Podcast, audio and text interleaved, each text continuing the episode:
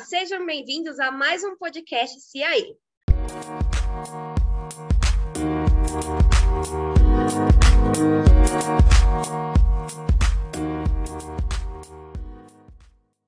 Hoje nós vamos falar sobre movimentos separatistas e filosofia política. Eu sou a Isabela e vou falar sobre poder político, política iluminista e política totalitária.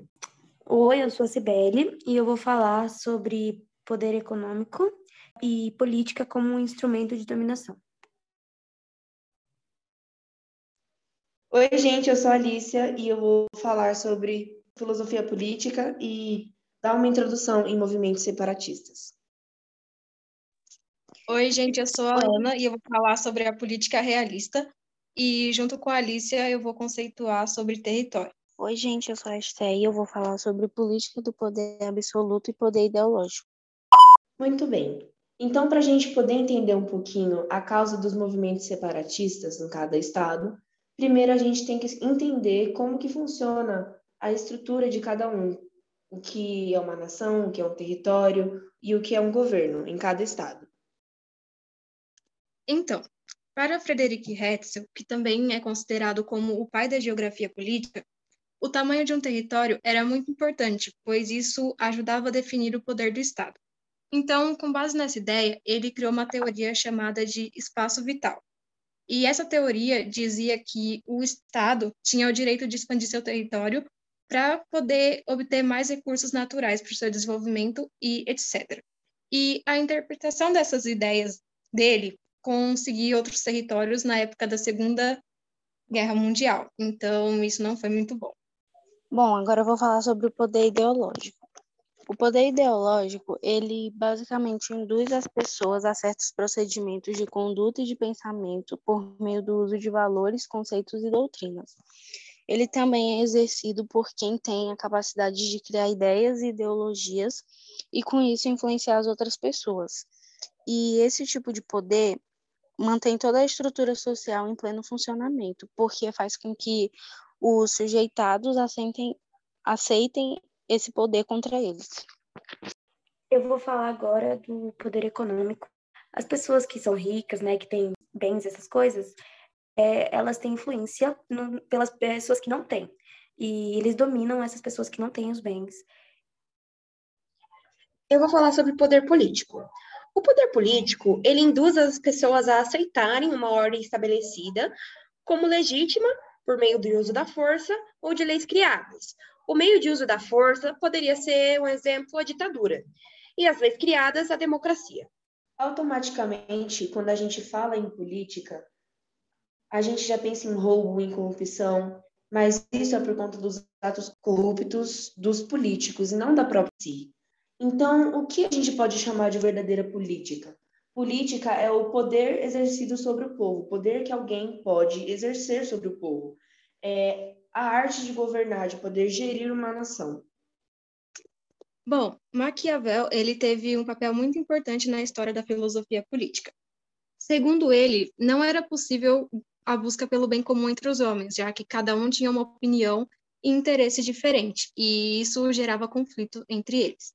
Então, é, o poder político era responsável por controlar essas tensões que existiam dentro do Estado. Com isso, o objetivo da política deixou de ser o bem comum, no caso, e passou a ser a conquista e a manutenção do poder do Estado. Bom, gente, agora eu vou falar sobre a política do poder absoluto. É, essa política ela se concentra assim em volta do absolutismo, né, no caso. E o absolutismo, ele concentrou todo o poder nacional no rei e tornou absoluta a vontade do monarca.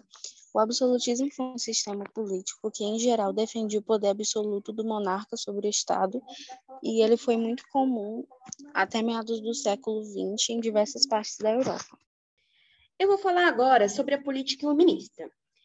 A política iluminista, ela afirma que o poder do rei tinha que ser supervisionado ou limitado por um, por um conselho. Alguns dos, dos três principais filósofos iluministas era John Locke, com um princípio individualista, onde ele queria que as pessoas assinassem um contrato social para formar uma sociedade.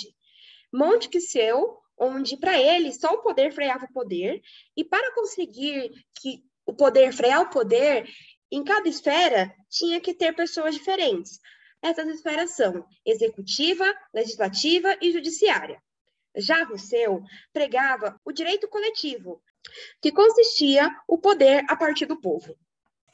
Agora eu vou falar da política como instrumento de dominação. E para falar disso, não posso deixar de falar de Karl Marx e Frederick Engels. E os dois tinham uma visão muito parecida sobre a sociedade humana primitiva. Os dois viam ela como sem classe social e sem organização também. E Marx não, tipo, não fez uma obra específica sobre esse assunto, mas ele deixou um pouco disso em algumas obras dele. Mas Engels, ele fez uma obra específica sobre esse assunto e o nome dela é A Origem da Família, da Propriedade Privada e do Estado. E lá ele fala muito sobre esse assunto, da visão dele. E para Marx, o, o Estado ele reflete as, as contradições que existem na sociedade civil. E segundo ele, o Estado não quer superar essas contradições. Ele quer deixar elas para sempre, quer perpetuar elas.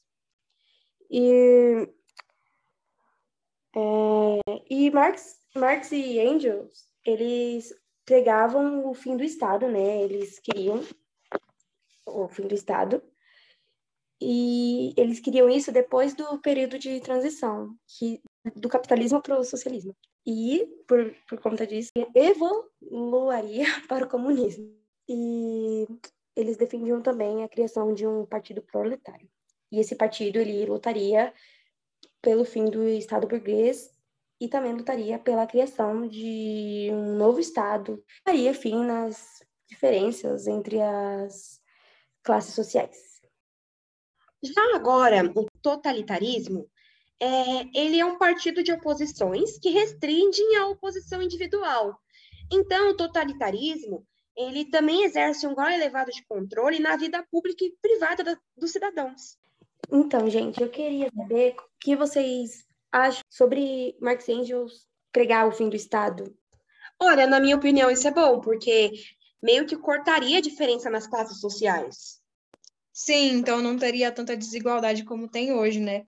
Agora, sim, o que vocês acham do totalitarismo ele exercer ter um grau no controle da vida das pessoas, tanto pública como privada?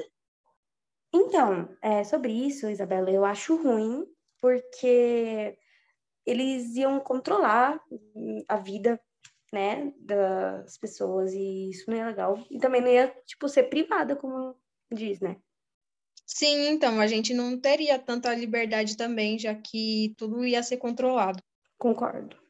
E também, eu também acho ruim, porque ia tirar muita liberdade de expressão das pessoas, ia ser um regime que ia oprimir muito a gente, se fosse aceito assim, hoje em dia. Sim, verdade. Sim, verdade, verdade.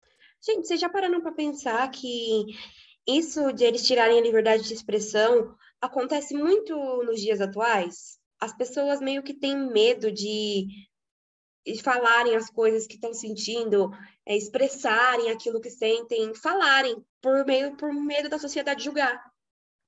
Sim, verdade. Sim, e, tipo, é, é, sobre a opinião, sobre vários assuntos, as pessoas às vezes nem falam por meio da, por medo de serem julgadas.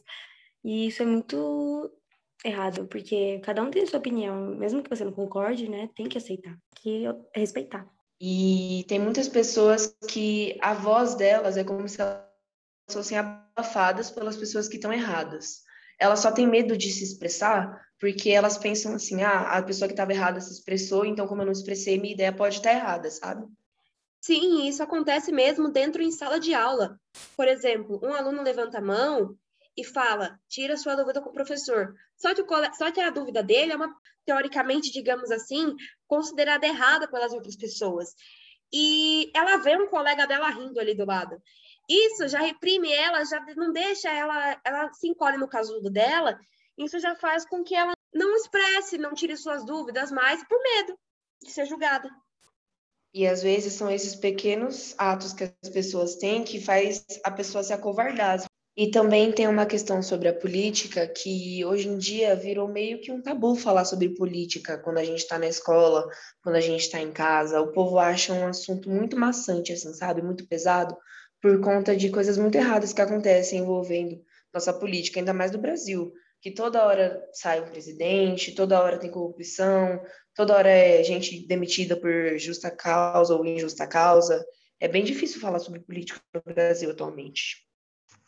Sim, e também a pessoa fica com medo de falar a opinião política dela, né? Tipo assim, ah, eu apoio fulano, apoio ciclano, porque tem muitos julgamentos também, né? Em relação à sua opinião própria de política, em quem que você votou, em quem que você vai votar, quem você apoia, quem você não apoia. Aí, como a Alicia falou, realmente gera um tabu muito grande em relação a esse assunto, né? É bem polêmico. Em falando nessas coisas de presidente, assim, né? Tem gente que, tipo, mudando de assunto um pouco, né? Tem gente que vota, né, em um presidente, prefeito, governador, sei lá, tanto faz. E, tipo, nem sabe direito, nem estudou direito para votar e acaba votando em gente que nem vai fazer coisa boa. E isso acontece muito em, tipo, mais deputados, porque deputados são menos conhecidos, né? Aí, tipo, qualquer deputado aí, a pessoa vota. Aí chega lá, ah, vota nesse aqui, sei lá, é tio do meu primo, sei lá o quê. Vota nele, sei lá o quê. E a pessoa acaba votando uma pessoa que ela nem conhece. Então, isso estraga tudo, porque mal ela nem, nem pensa que aquela pessoa vai cuidar do país dela, do, do da cidade dela e etc. Sim, e também é muito importante nós respeitarmos a opinião dos outros para não haver essa esse ter medo de expor a opinião dela. Então, por isso, por hoje é isso, pessoal. Tchau. Tchau. Tchau. Tchau, gente. Tchau. E muito obrigada por ouvir mais um podcast CAE.